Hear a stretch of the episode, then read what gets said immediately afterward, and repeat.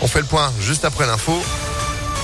Et l'actu sur Impact FM, c'est avec Johan Paravi. Bonjour, comment ça va Bonjour Phil, bonjour à tous, ça va très très bien. Bon bah tant mieux. Bah, un peu froid quand même. ce Ouais, c'est ce que j'allais dire, j'ai j'ai gratté euh, Ah. pour la première fois de l'année. euh, Ah bah il y a un début à tout. Bah voilà. Euh, Estimez-vous heureux, vous étiez pas, vous étiez pas enneigé. Non, ça allait.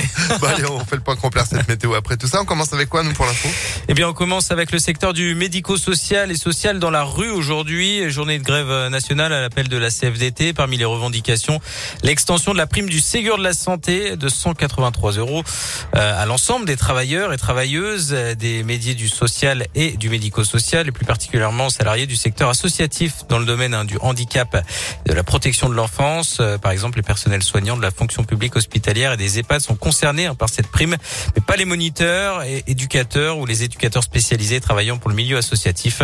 Marie-Laure Gadget est secrétaire départementale CFDT Santé Sociaux dans l'Ain.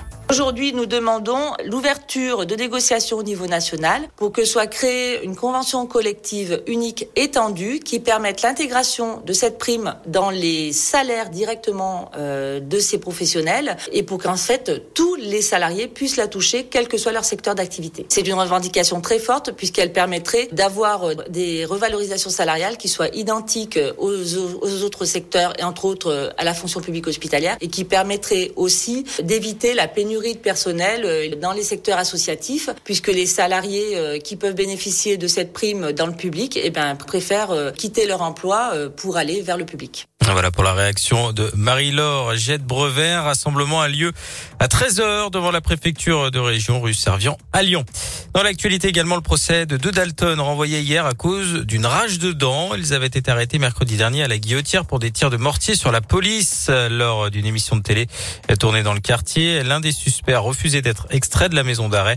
Le procès est renvoyé au 22 décembre. 150 emplois à pourvoir dans l'hôtellerie et la restauration. Un job dating est organisé euh, demain à Lyon par euh, l'UMIH du Rhône. Euh, Après la crise sanitaire, les besoins sont immenses. Tous ces postes sont donc à pourvoir immédiatement dans le département. Vous retrouvez toutes les toutes les offres sur impactfm.fr. Notez que toutes les candidatures hein, sont acceptées. 50 prisons dont un an ferme et 375 000 euros d'amende. C'est la peine requise hier contre François Fillon dans le procès en appel les soupçons d'emploi fictif de son épouse Pénélope. Le parquet réclame également 10 ans d'inéligibilité pour l'ancien Premier ministre. Du foot, Lionel Messi sacré Ballon d'Or pour la septième fois de sa carrière. La star argentine du PSG a devancé Robert Lewandowski et Jorginho. Karim Benzema ne termine que quatrième. Notez que chez les filles, c'est Alexia Putellas qui a remporté la précieuse récompense. Les tirages au sort des 32e de finale de Coupe de France a été effectué hier soir. L'OL affrontera le Paris FC, club de Ligue 2. Un derby pour Lyon-la-Duchère qui affrontera la S Saint-Etienne. Vénissieux recevra Créteil, club de national. Et puis le vainqueur du match entre Haut-Lyonnais et Bourgoin, reporté un ce week-end cause de la neige, sera opposé à Bastia. On termine avec le championnat du monde de pâté croûte qui se Ah. déroulait hier à l'abbaye de Collonges au Mont d'Or. Hmm. Et c'est le chef japonais euh, Korei Fukufa qui a été sacré. Un Indinois de Divonne-les-Bains, euh, Divonne-les-Bains, pardon, a fini euh, de- deuxième. Et puis petite déception pour nos Lyonnais, nos deux Lyonnais, Alexis Trollier et Jérémy Crozet, qui n'ont malheureusement pas réussi à terminer sur le podium. Mais bravo quand même à eux en être arrivés là. Un japonais qui remporte le, le Ouais. prix. Bon. Koei Fukufa. Mais depuis quand les japonais savent faire du pâté croûte? Ouais, je sais pas, ils sont très très bons en gastronomie en tout cas. Ah, Bah mince alors.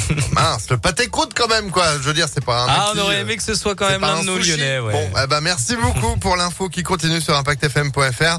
Vous êtes de retour à 7h Avec plaisir. Allez, tout à à l'heure. tout à l'heure, 6h34. Météolion.net